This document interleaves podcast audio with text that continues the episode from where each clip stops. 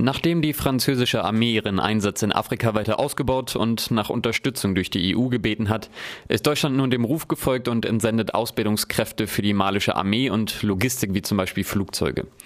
Die EU schickt bis zu 1000 Soldaten mit einem Mandat für ein halbes Jahr. Nachdem die Bundeswehr aus Afghanistan nach und nach abzieht, scheint die neue Bundesregierung nach neuen Aufgabenfeldern zu suchen. Radio Dreigland sprach mit dem linken Politiker und Friedensaktivisten Tobias Pflüger nach seinem Vortrag an der Uni Freiburg zum Thema europäische Grenze- und Asylpolitik. Pflüger äußerte sich zu den Intentionen der EU und Deutschlands in Afrika und an der Grenze zu intervenieren, sowie den Folgen für die betroffene Bevölkerung. Mit der Grenzpolitik und Frontex, äh, wie würden Sie das sehen? Kann man da so eine Entwicklung sehen gewissermaßen, dass eben erstmal an europäischen Grenzen versucht wird, da ähm, mehr ähm, Präsenz zu zeigen, zu überwachen und äh, die Flüchtlinge abzudrängen und jetzt vielleicht die, die Grenze weiter zu verschieben, weiter nach Zentralafrika irgendwie jetzt? Ja, im Grunde genommen ist es eine immer weiter vorgelagerte Abschiebung von denjenigen Flüchtlingen, die nach Europa kommen wollen. Man kann es konkret nachweisen. Also es ist im Moment so, dass zum Beispiel Frontex die Agentur ist, die sehr viele ähm, Beamte nach Griechenland oder quasi auf das Meer vor Griechenland schickt und dort die Flüchtlinge abfängt. Wir wissen von Frontex, dass sie das auch zum Teil illegal machen, also mit ihren Schiffen Schiffe von Flüchtlingen abdrängen, die dann ähm, zurück quasi in libysches, türkisches oder andere, so andere Hoheitsgewässer äh, geschoben werden. Und man hat ja jetzt dieses Rücknahmeabkommen mit der Türkei wieder äh, abgeschlossen, was ein ganz wesentlicher Punkt ist für die Flüchtlinge. Das heißt nämlich, dass alle Flüchtlinge, die quasi auf dem Weg ähm, zum Beispiel zwischen der türkischen und griechischen ähm, Grenze, dass die alle zurück in die Türkei geschoben werden können. Und ähm, der Weg über die Türkei ist für Flüchtlinge nicht unwichtig, insbesondere ähm, zum Beispiel aus dem Iran oder ähm, aus auch Afghanistan und anderen Ländern ist das ein relativ wichtiger Fluchtweg, der damit zu ist und wo die Türkei quasi die Drecksarbeit macht für die Europäische Union. Und die gleiche Situation haben wir in den nordafrikanischen Staaten, dass dort Abkommen abgeschlossen werden oder Aktivitäten festzustellen sind von Frontex oder Lager aufgebaut werden in Mauretanien, äh, wieder in Libyen, in Tunesien, ähm, in Algerien ähm, und dass versucht wird, quasi die Flüchtlinge äh, schon in Zusammenarbeit mit den offiziellen Behörden dort äh, quasi abzufangen und äh, zu, zu kasernieren und dann weiterzuschieben in äh, Nachbarländern. Es handelt sich nicht selten um Flüchtlinge, die zum Teil ähm, zum Beispiel als Folge von dem NATO-Krieg gegen Libyen ähm, geflohen sind. Es ist im Grunde genommen so, dass die Europäische Union quasi immer mehr so eine ähm, Vorfeld ähm, Abschiebungspolitik macht. Ähm, und dafür ist äh, Frontex quasi die Einrichtung, mit der sie das machen. Und wie ist es bisher jetzt in, in Zentralafrika? Hat da die EU-Streitkräfte, sind die da eigentlich schon länger stationiert? Also können Sie dazu sagen?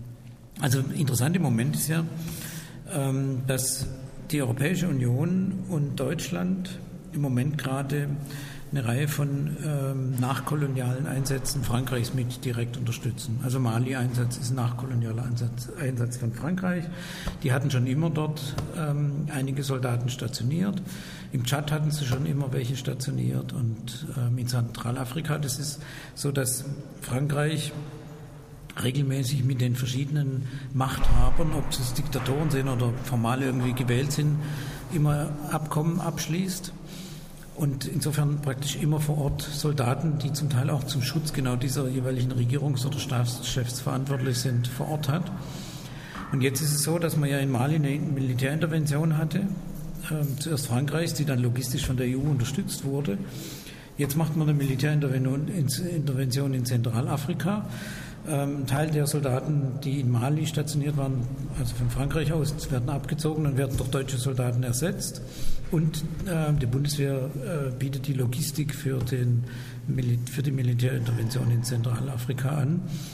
Ähm, der Effekt der Militärintervention in Zentralafrika ist offensichtlich. Ähm, zu Beginn waren es vor allem muslimische, marodierende Banden, die äh, christliche ähm, Menschen irgendwie überfallen und gelünigt haben. Jetzt ist umgekehrt. Jetzt finden es christliche Milizen und Banden, die vor allem muslimische Bevölkerung ähm, äh, massakrieren. Das, äh, dies, diese Idee, da schickt man Soldaten hin und dann ist irgendwie Frieden, ist völlig irrsinnig, weil Frankreich natürlich ähm, quasi eigene Interessen damit im Spiel hat. Und wenn man sich anguckt, was die französischen Soldaten gesichert haben, haben sie zuerst den Flughafen gesichert. Und es ging natürlich darum, um die verschiedenen Zugänge zu den entsprechenden äh, Rohstoffbereichen, ähm, Gold, Diamanten und so weiter. Ähm, das sind die zentralen Interessen. Und was jetzt die Bundesregierung macht, ist auch interessant, seitdem sozialdemokratischer Außenminister wieder ist, macht man wieder mehr in der Militärintervention. Ähm, ist diese nachkoloniale Politik Frankreichs durchaus auch mit eigenen Interessen quasi mit zu unterstützen. Noch eine Frage, also jetzt auf Deutschland bezogen, ist ja schon auch spannend, also wie das politisch abgelaufen ist. Ich meine, Frankreich hat interveniert, zumindest offiziell jetzt von den großen Medien her hat man das so mitbekommen, dass Frankreich interveniert hat und Deutschland folgt jetzt irgendwie nachhaltig sozusagen diesem Ruf von Frankreich nach Hilfe, irgendwie durch mindestens finanzielle, eben auch logistische Unterstützung. Ähm, und dann ist ja, also die Bundeswehr genau, also wird im Prinzip ein bisschen umstrukturiert gerade und die neue Verteidigungsministerin von der Leyen hat ja irgendwie versucht, die familienfreundlicher zu gestalten und so weiter. Aber im Prinzip geht es darum, dass halt jetzt eben neue Orte gesucht werden, wo halt eben Auslandseinsätze gemacht werden können. Und ähm, wie sehen Sie das? Also kann es gut sein, dass die Bundeswehr da jetzt auch demnächst stärker stationiert sein wird, auch mit Einsatzkräften? Ja, ja das Ziel ist insbesondere der äh, sozialdemokratischen Teile dieser Bundesregierung, möglichst ähm, in Afrika Militär präsent zu halten. Und nachdem man quasi suggeriert, man würde aus Afghanistan abziehen, was ja gar nicht stimmt, aber äh, man suggeriert es ja, ähm, will man quasi, ähm, man lässt dort äh, Truppen der Bundeswehr, ähm, auch jetzt über das laufende Jahr 2014 hinaus, ähm, auch Kampftruppen. Die NATO insgesamt lässt Truppen dort. Ähm, und es ist so, dass im Grunde genommen in der Öffentlichkeit suggeriert wird, es gäbe einen Abzug, den es aber gar nicht gibt. Und es ist von der Bundesregierung aus CDU, CSU und SPD gewünscht, dass man weitere Militäreinsätze hat. Und da ist es ein willkommener Anlass, dass Frankreich darum bittet, dass man jetzt Soldaten nach Mali schickt, nach Soldaten nach Zentralafrikanische Republik schickt. Ähm, ich bin so ein bisschen am Überlegen, was jetzt als nächstes kommt. Ähm, der zentrale Punkt ist, sie wollen endlich mal auch die Kampftruppen der Europäischen Union, nämlich die EU-Battlegroups, einsetzen. Das können sie jetzt wieder in der Zentralafrikanischen Republik und Mali auch nicht, weil das äh, Militärszenario das nicht wirklich hergibt. Aber Ziel und Zweck ist es, die militärischen Strukturen der EU endlich mal zur Anwendung zu bringen, weil für was hat man sie denn sonst, wenn man sie quasi nicht, die extra dafür geschaffenen Battlegroups nicht endlich auch einsetzen kann?